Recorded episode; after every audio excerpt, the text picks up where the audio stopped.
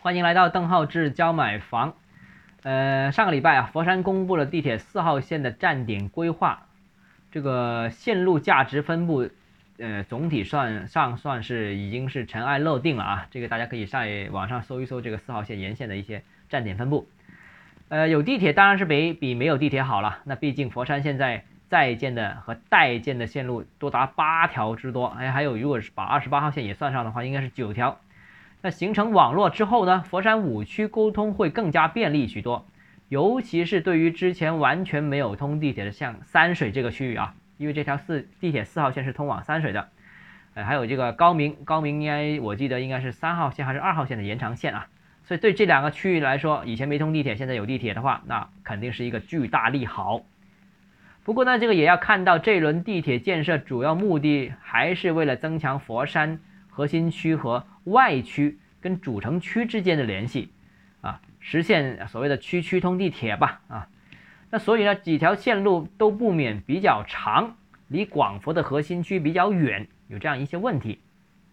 那么到底这个四号线啊，呃，影响几何，或者说现在未来或者在建待建的这些呃线路影响怎么样啊？我们就是以这条四号线为例，跟大家谈一谈啊，佛山市场的后续情况。那佛山四号线呢，往西啊到狮山，然后一直再往西走，就是一直到三水的主城区。这条线路呢，东部和中部分别经过南海禅城的核心区域。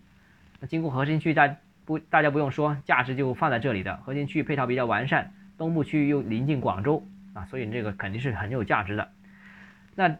中部和西部啊，那我觉得带动佛山和三水，这个基本上也是毋庸置疑的。但是如果从单纯从不动产投资这个角度考虑呢，从三水坐地铁到广州似乎真的是有点远了啊！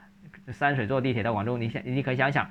就到四点四号线能换乘到其他线路接驳到广州，这个过程基本上已经是超过一个小时的。那如果你说要到坐到广州 CBD 的话，在珠江新城这一带的话，要换成两三趟，估计整个过程可能就需要两个小时左右了。那两个小时的时间就比较长了。那如果偶尔办办事儿，啊，旅游呃度假还可以接受，但是如果是每天通勤的话，那就觉得是这个距离是实的有点远，就比较难实现通勤。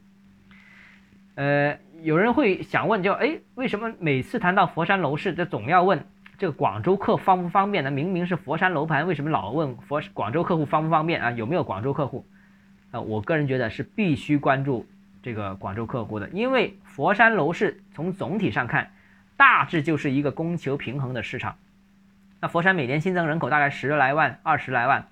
而房子呢，佛山房子每年也就增加十来万套左右。所以呢，单纯佛山的购买力，购买佛山的房子呢，佛山市场是一个比较供求平衡的这样一个市场。过去其实几轮我们每见到佛山限卖之后，佛山的市场都是比较平衡的啊，价格比较难上涨。那所以，但凡佛房价能上涨的区域，一定是既能佛山人认可，又能吸纳广州购买力的。所以啊，我说啊，这个广州买家、广州购买力能不能进入，这个是一个很关键一个点啊。广州购买力外溢到佛山，这个也是使得佛山能够上涨的一个很大的这样一个条件。那呃，这个广州现在目前来说，如果从呃佛山的西部三水、高明这些区域通过地铁。每天通勤比较困难，那所以我觉得对这个片区的推动和带动会比较困难啊。那从过去市场表现可以看到了，佛山能涨的板块呢都是临近广州的，而最能涨的板块呢又是既近广州又临近地铁的。比方说像千灯湖，为什么呢？因为这里边就又近广州啊，又有地铁，那顺着这条线路，你可以把广州天河上班、珠江新城也好，天河上班的这批刚需输送到这里。好了，我们回归一一开始的这个话题，四号线啊，这条佛山四号线能到三水，交通当然便利了，通勤时间和通勤成本都能可控，但是距离比较远，耗时比较长，所以并不能作为每天通勤这些刚需的第一居所使用。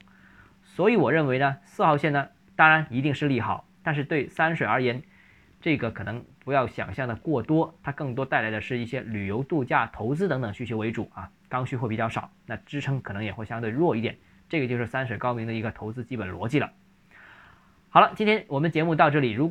如果你个人购房有疑问，想咨询我本人的话，欢迎添加邓浩志教买房六个字拼音首字母小写这个微信号 d h e z j m f。